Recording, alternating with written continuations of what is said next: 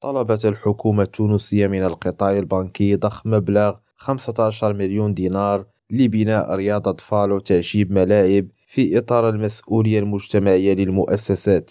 وستتم هذه الإنجازات بالتنسيق مع وزارة الأسرة والمرأة والطفولة وكبار السن وفق مراسلة الوزارة الموجهة إلى المجلس البنكي والمالي بتونس.